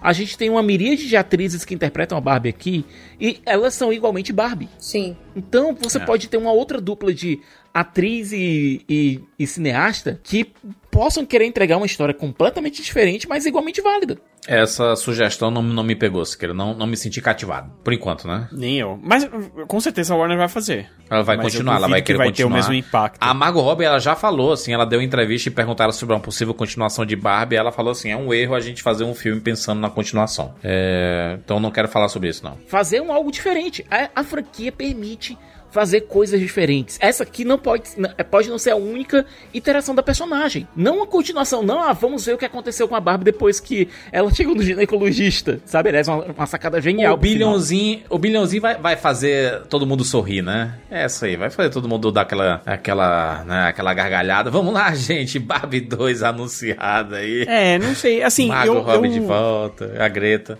Eu, eu, Rogério, eu quero a Greta. Eu quero que a Greta, o próximo projeto da Greta se chame. Aí Ela, ela deve fazer um filme, acho que menor agora, pra. Não, é, ela vai fazer. Já tá fechado, ela vai fazer o. Narnia. Não, é verdade, é verdade.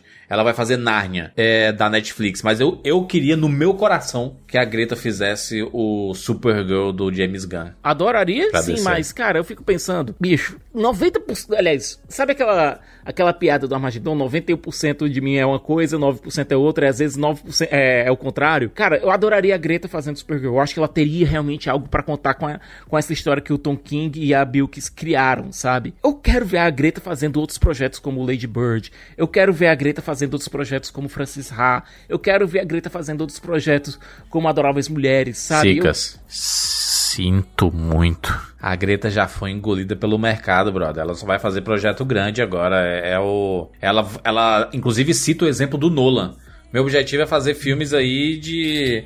Né, Um filmes eles, um pra grandes. mim, um pra eles, um pra mim, um pra eles, um pra ele- mim. É, um de estúdio e um pra mim. Eu acho que ela vai nessa vibe porque ela já ficou gigante. Não tem jeito. Quando você entra nessa roda, a quantidade de oportunidades que surgem. Cara, o que ela quiser fazer, ela vai fazer. Ela chegou num, num, num patamar com esse filme da Barbie, principalmente. É, e a- o anúncio é, da Greta com Narnia, ele já é a Netflix antecipando o sucesso de Barbie. Netflix já sabia que o Barbie ia bombar e não era óbvio. É só pegar os últimos três meses aí, a quantidade de coisa que a gente viu sobre Barbie, o fenômeno e ah, o movimento de, de mercado que tá acontecendo ao redor da Barbie em si. É, a Netflix antecipou e, e trouxe ela pro, né, pra casa. Né? A única coisa é que, assim, co- como é um filme que tem uma temática espinhosa, É. infelizmente é espinhosa, infelizmente, é, infelizmente, é, é espinhosa, é, ele vai ter forças contrárias muito grandes, né? Vai É, ter ele vai muita discussão afastar tal. algumas pessoas. Afa afasta às vezes criança, né, Rogério? Porque a criança talvez não. A criança é muito pequena, talvez ela não entenda, uma mas. censura, inclusive, 12 anos, tá? Mas a- Eu, É, mas não impede nada, né? que tem de mãe e pai levando criança de 5 anos pra ver. Eu acho particularmente Barbie. que tinha que levar sim. Leva, leva. É, cara, é importante as meninas verem isso desde criança, tá ligado? Tá Elas ligado? Isso é precisam ter contato, não cara. que elas vão assistir e entender, Não, não vão entender, mas elas vão naturalizar. naturalizar a e temática. essa mensagem, Isso. ela tem que ser naturalizada. Ela é importante. É, sabe, o- eu acho que uma analogia que a gente pode fazer é com o beijo gay na TV Globo. Sim. Que as pessoas falam, ai meu Deus, e aí a Globo pega e faz uma baita propaganda do beijo gay. E aí você fala, mano, mas cara, por que isso? Pra, pra que que tá. tá- é, é, a Globo tá fazendo uma propaganda de um troço que, que deveria ser normal. Por quê? Porque com o tempo. a- e por que, que isso é importante? Até mesmo sendo uma coisa midiática, que a Globo vai, vai fazer uma audiência por causa disso. O que a gente tem que pensar é o seguinte: são, essas, são as crianças que estão assisti crescendo, assistindo, entendendo que aquilo, aquilo tem que ser normalizado. As crianças têm que crescer olhando para aquilo e falando, é, tem nada demais isso, tá ligado? É tirar os preconceitos, é arrancar os preconceitos na, na porrada. Já que não, não dá pra fazer. É, é, é muito difícil você fazer no dia a dia, bem de pouquinho, com aqueles grupos de esquerda, é, que, sabe, atingem poucas pessoas. Às vezes é, a pessoa vai lá no Instagram, aí tem. Pô, a pessoa tá falando coisas super importantes, um texto super importante, mas que todo mundo acha pedante, não sei o que. Não, cara, isso aqui tá embalado num filme divertido, numa. numa sabe? Numa coisa engraçada. Numa que- coisa comercial, né? Fácil de vender. Não, é, ele tá saindo na data principal do ano. Ele é o filme do verão. Eu acho que ele é o filme do ano. Não, e o primeiro trailer foi exibido durante as sessões de Avatar, né? Então foi já, já foi pensado, tipo assim, vamos vender para o máximo de pessoas possíveis aí. Tava falando, né? Tipo assim, como ele é um filme divisivo, o pessoal já começou a comparar de nota, por exemplo, lá no, no Rotten Tomatoes, sei lá, no MDB, seja lá onde você for. É, você vai olhar e vai comparar a nota do, do, do Oppenheimer com da Barbie. Obviamente, ah, mas a, Barbie mas a estar mais comparação é mais por causa do, do fenômeno Por Barbenheimer, causa do né? fenômeno, eu sei, mas É é, já ficam falando assim, ah, o filme tá tirando 90, duvido, o, a, a, a, a Warner queria 98. Mano, A Warner sabe que não vai ter 98, porque ela sabe que é um filme polêmico. Filme polêmico, o que acontece? Muitas pessoas dão 10, mas tem um monte de gente que vai dar 1, porque vai se sentir ofendido. Ai, minha masculinidade, ai, meu Deus do céu.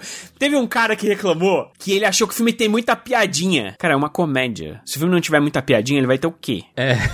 No momento que a gente tá Cacete. gravando, o Oppenheimer tá com 92% de aprovação no Rotten Tomatoes e o Barbie tá com 89%. Tá muito próximo, né? Podemos dizer que há um empate técnico. Mas você concorda comigo o Oppenheimer é um filme muito menos divisível, né? É, não vai ter gente sim. fazendo Ah, sim. hate. A não ser que alguém odeie o Nolan, né? vai fazer hate com o Nolan, mas ou quer ser muito contra a, a estrutura, que todo mundo fala bem, então eu vou falar mal e tal. Mas, mas é muito mais raro do que uma corrente de é, reclamando que o filme, ai meu Deus, atingiu porque é panfletário, porque. Então, assim, é um filme mais difícil. E eu acho que isso vai, infelizmente, contribuir pra ele não ter essa bilheteria toda. Eu não acho que ele chega no bilhão. Eu acho que vai ter uma primeira semana explosiva. Mas, cara, a partir do momento que as pessoas começarem a assistir, muitas mulheres estão indo, muitas mulheres conservadoras, principalmente, tá, estão indo assistir porque Barbie, estão pensando lá naquela Barbie das animações, aquela Barbie que tá sempre é, pronta para fazer o que o quem quer. É, as ai, animações que deixar tem na Netflix, feliz, inclusive, né? Vai tomar uma porrada no cinema. Vai tomar uma porrada, porque não sabe quem é Greta Gerwig e tudo É. mais. E aí vai ter a, tipo, o boca a boca não tão positivo dessas pessoas. Mas eu já Então ele vejo não vai ser unânime. mais positivo que tá todo mundo combinando de ir juntos, de assistir o filme. Acho que isso vai ser muito maior do que essa, essa esse, esse movimento contrário, assim, sabe? Porque eu quero, eu gostaria muito que esse filme fosse uma das melhores bilheterias do ano, assim, porque é importante. É, eu acho, é importante que, não, eu seja. acho que, não, que não bate o Mario, mas ele vai conseguir chegar ali na no, no sonhado bi, né? Entre 900 ali, 900 e 1 bilhão, ali vai ficar nessa, nessa faixa. E é um filme que merece, seria tão legal que acontecesse. Tão Muito legal. Muito legal. Eu realmente. É assim, já é, o, já é um. É o que você falou, já tá pago. Com tranquilidade, já É, tá pago. o e todo mundo sabe merchandising inteiro já, foi- já, já foi aí, né? Já, Já tá tudo pago. é, Agora é só realmente ter o reconhecimento do público. Eu acho que a primeira semana é destruidora. Eu não lembro. Acho que talvez só no, realmente o último que eu, que eu acho que eu vi isso foi Vingadores mesmo, Ultimato. Que eu vi essas sessões todas muito cheias e tal. Mas, cara, você não encontrar nenhum ingresso, nem na quinta, nem na sexta, nem no sábado, nem no domingo. É uma loucura, cara. É uma loucura. Realmente. É, eu, há muito, muito, muito tempo eu não vejo isso e, e realmente é muito natural, assim, a- é, tem o marketing da empresa, obviamente, da Warner, tem marketing da Mattel, é, mas tem muito marketing feito... Cara, essas pessoas fazendo macarrão, macarrão cor-de-rosa, que eu vi hoje, uma pessoa fazendo um macarrão cor-de-rosa em casa, tá ligado? É, é, tem, tem, ninguém tá ganhando, essas pessoas não estão ganhando dinheiro, elas estão fazendo marketing espontâneo. E isso, cara, é tudo que uma empresa quer na vida, é um marketing espontâneo. Sorte que é um marketing espontâneo pra uma obra que tem a dizer.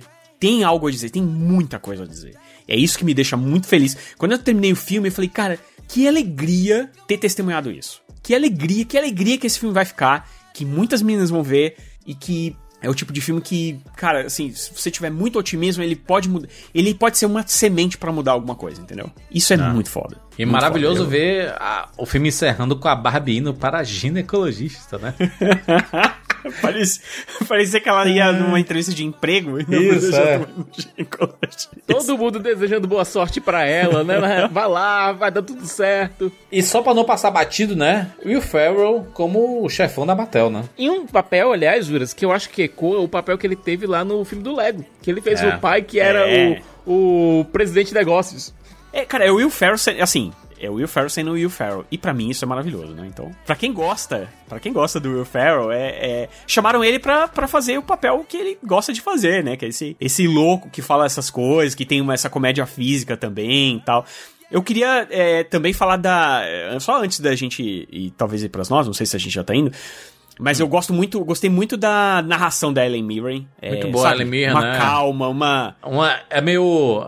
Ela faz uma- umas brincadeiras, né? Tira umas tem, piadinhas. tem de um em senso de humor, é, Ácida, e ao né? mesmo tempo é uma voz que é muito gostosa de escutar, né? Então, É. Sim. cara, é- ela leva o filme, né? O, o- ela anda com o filme em vários Eu momentos. só e tal. descobri que, ela, que, que era Ellen Mirren no- nos créditos mesmo, porque eu pensava durante o filme inteiro que era a própria Greta narrando. Então, Na- naqueles créditos iniciais, que eles põem o nome do elenco e tudo mais, tinha lá que era a Ellen Mirren. É. No começo do filme. É porque é bem na hora que estão apresentando ela, mostrando como é a primeira rotina Sim. dela. É, é aquela coisa. E é tanto, é tanto nome aparecendo ao mesmo tempo que é fácil você se perder.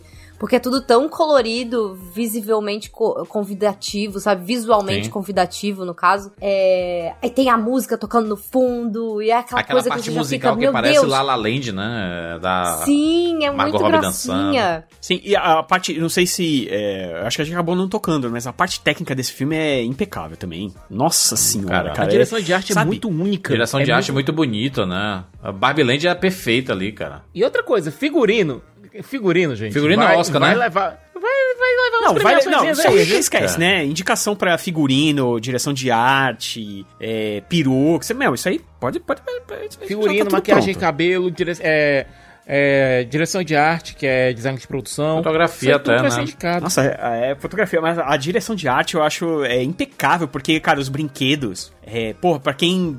Eu não, infelizmente, eu não vi esses brinquedos, eu nunca vi, eu nunca brinquei com uma casa da Barbie, tá ligado? De verdade. Minha, minha mãe comprou uns umas móveis de madeira pra minha irmã. E, e ela Não, fez os móveis os cabidinhos. são daquele jeito mesmo, eles são rosa de plástico. Convenhamos. É, né? mas eu vi muita propaganda, né? Do carro. Maravilhoso, Convenhamos, conven- convenhamos que muita gente que vai assistir o, o filme da Barbie, é, que tem aí a Não nostalgia da Barbie, isso, não né? teve Barbie, teve as genéricas da Barbie, né? Que a aqui no Brasil a gente teve diversas bonecas, Tinha a Suzy, principalmente. né? Que Eu eram adorava a. Suzy. É. Eu adorava aqui no a Suzy. Brasil, a Barbie era da, da estrela, né?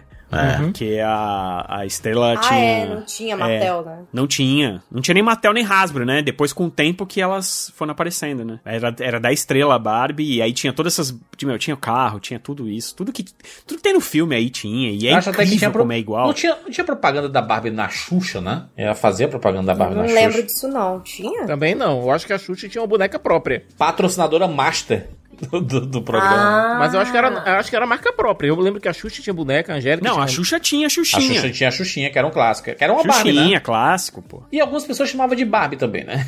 É, mas era uma Barbie um pouquinho inferior, né? Virou, Barbie virou um termo pra essa boneca menor que tem corpo de Isso. adulto. É que a Barbie, ela tinha essa tecnologia, é a tecnologia da pele, né? Da, da- desse silicone que eu falei, que você Isso. dobrava a perna. A Xuxinha, ela já era mais Uhum. aquele plástico duro. Então ela não, não, era, não era tão bem feita Mas assim. é porque era pra ser mais barato também, né? Claro, então né? ela é, fez uma.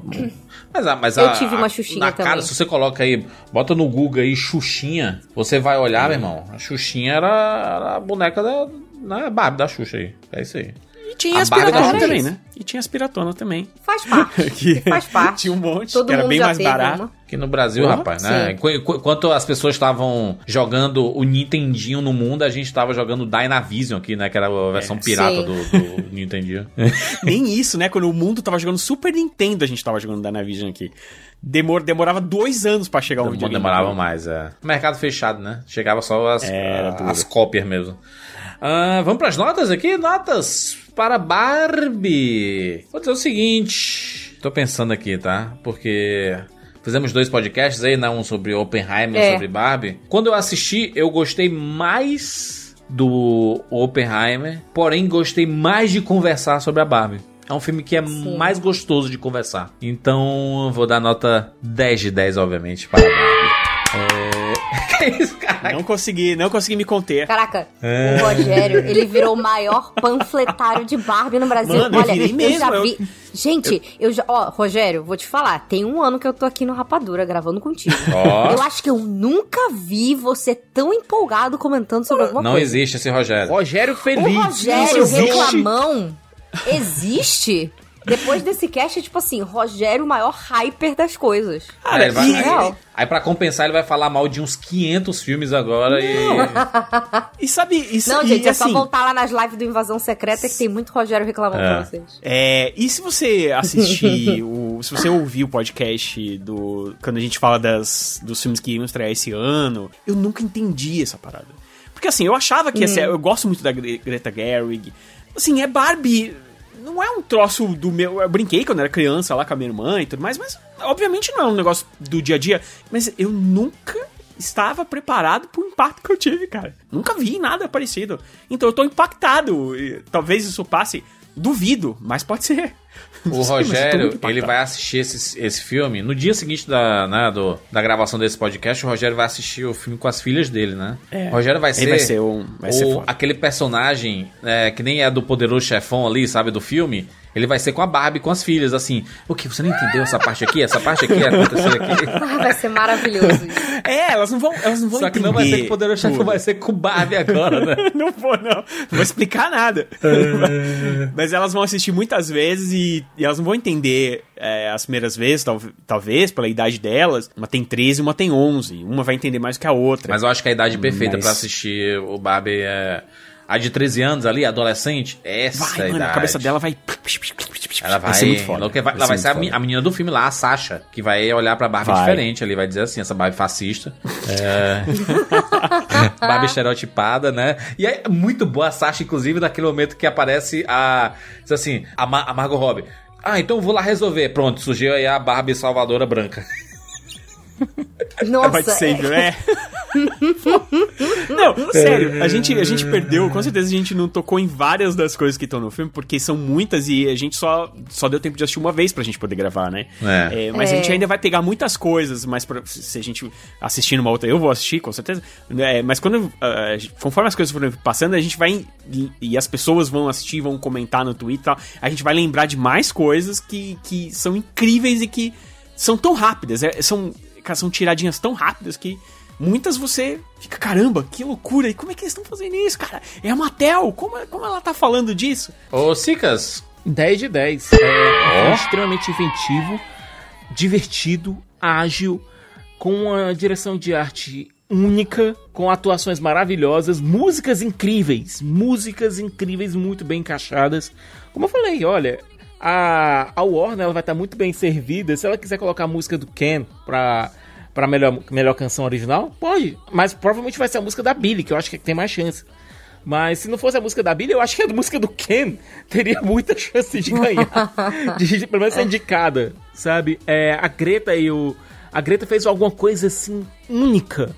É, eu nunca vi uma exploração tão interessante de uma propriedade intelectual. É algo. Esse filme da Barbie é um, é um caso absolutamente fascinante dentro da indústria cinematográfica. Além de tudo isso, ainda é um filmaço. Ele vai ser estudado como essas duas coisas. Vai ser estudado como um filme em si mesmo, com as mensagens que ele coloca. Incrivelmente, ele coloca em primeira, na primeira camada e também como um caso de marketing que foi como se fosse uma bola de neve. E que foi esse filme vai ser ganhando- estudado, né, Sicas? Vai ser estudado, Vai ser né, muito estudado. né? Vai ser muito estudado. É um A gente caso vai referenciar muito ele aqui ainda. É um caso único. Mas, novamente, tirando toda essa questão de marketing que é absolutamente intrigante, é um filmaço. Nota 10. Tudo bem, Rogério? É, até e de completar que ó, ó, com certeza as outras empresas vão copiar a ideia de, Tentar, de né, fazer, menos. vão com certeza buscar os seus brinquedos, vai ser uma loucura. Só que eles vão ver só a parte comercial da coisa e não vão levar a cabo o que esse filme é tão pungente nesse filme que é a mensagem que não é realmente, ela não tá no fundo, ela tá no primeiro plano. Os caras tão. a- a- a- sai da boca da Margot Robbie umas três, quatro vezes a palavra patriarcado, bicho. Eu pensei que eu nunca fosse ver isso num, num filme de boneca pra criança. É muito louco. É. Eu, eu acho que eu não preciso falar muito. É, se eu pudesse dar muito, mais que 10, daria é, mil vezes. Com tranquilidade. E eu vou dizer o seguinte: levem suas filhas. Levem suas esposas, é, levem as suas avós, cara, leve. E, e levem os. Principalmente, leve os moleque, mano. Leva pra eles poderem crescer um pouco melhores do que nós crescemos, sabe? Levem. Levem, leve o seu filho pequeno pra ele entender o mundo que ele vive e aonde ele tá encaixado e como ele pode melhorar isso, entendeu? É isso. Perfeito, cara. Perfeito. E eu não sou. Vocês sabem muito bem, eu não, eu não era do hype desse filme, mas eu caí absurdo. Estou na rede da Greta Gerwig e da Margot Robbie. Tudo bem. Fê? É até difícil encerrar depois desse bate-papo enorme aí que a gente teve, porque são tantas coisas, mas eu acho que esse filme, ele é o que a gente. co- como foi bem definido, ele é o que a gente precisava e não sabia que precisava, sabe? No caso das mulheres que leem, se informam, estudam sobre feminismo, não- você não vai ver nada de novo aqui, você não vai ver nenhuma ideia revolucionária. Mas talvez o maior ato de coragem, a maior revolução desse filme é como ele consegue colocar esse tipo de mensagem, como o Rogério falou e o Siqueira também falou, colocar isso na primeira camada, ser um filme que ele continua sendo extremamente divertido, ele continua sendo tecnicamente lindo, só os cenários e como eles foram construídos já, já é um show à parte. Inclusive, eu recomendo, quem quiser, procura aí na internet que tem a Margot Robbie fazendo um tour pelo cenário da Barbie Land. E ela mostra a casa, os detalhes, e é realmente igual. É igual a casa da Barbie que. Que vende aí para as crianças brincarem, assim, essa parte lúdica, a, a questão de que não tem elementos na terra da Barbie, tudo foi aproveitado de uma forma tão orgânica, de- tudo funciona a favor do filme. O roteiro ele é muito bom, eu acho ele tecnicamente impressionante, ele é deslumbrante de assistir, assim, dá vontade de você mergulhar dentro da tela. E eu sinto, assim, eu, como uma menina que brincou muito de Barbie, eu me senti brincando de Barbie assistindo esse filme. Ele consegue trazer essa nostalgia pra quem brincou de Barbie, ele consegue ser meio que essa fantasia de quem sempre sonhou em brincar de Barbie, ter a casa da Barbie, o carro da Barbie, você vai se sentir brincando com a Barbie. E ele tem uma mensagem bonita, ele tem uma mensagem importante que, por mais que ela não seja lá muito inovadora, ela é o que a gente precisa ouvir. E principalmente, eu acho que não só, tipo, nas atuações que são muito boas, da- principalmente da Margot Robbie e do Ryan Gosling, mas o personagem do Ken, ele se torna um avatar tão importante.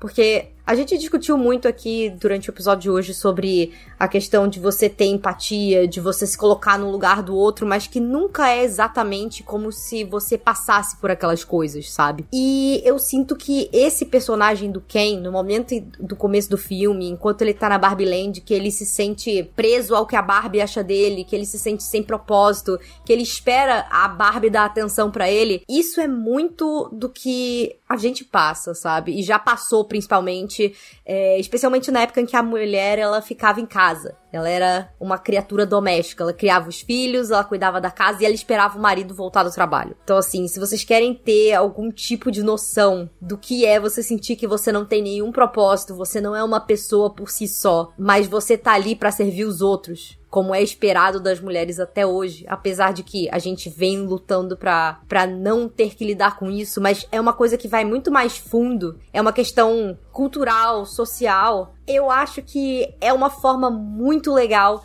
da- dos homens, inclusive, conseguirem se pôr no lugar. E notar certas nuances que, quando você tá no privilégio, você não vai se sentir coagido. Como, por exemplo, aquela. A cena que define esse filme pra mim é aquela cena dele chegando no mundo real. E o Ken começa a se sentir visto, se sentir validado, e a Barbie ela começa a se sentir oprimida no sentido de que tem uma energia violenta na forma como olham pra ela, na forma como falam com ela, na forma como assediam ela. E ela nem sabe o que é aquilo, mas ela sabe que tá errado, sabe? Então, eu acho que esse filme ele consegue ir muito longe na mensagem e basta ver pela forma como os meninos aqui do, do podcast comentaram sobre o tipo de reflexão que vocês fizeram.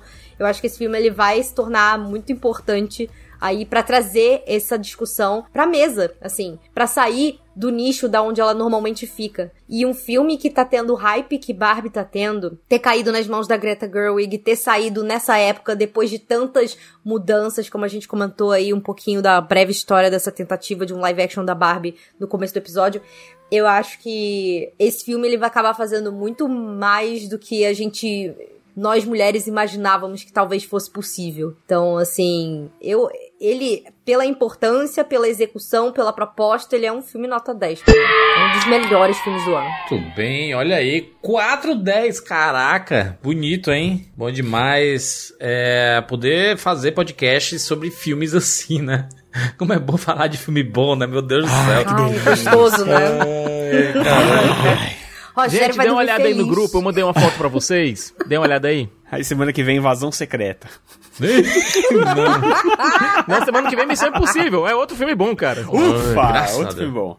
Mas, Siqueira, essa, essa, essa foto que tu mandou foi de um telejornal que né, a galera de extrema direita que tá começou já a perseguir o Barbie, etc. A gente já viu comentários assim é, mais fortes aí. E a gente sabe o que vai acontecer, não tem jeito, né, cara? Vai, vai.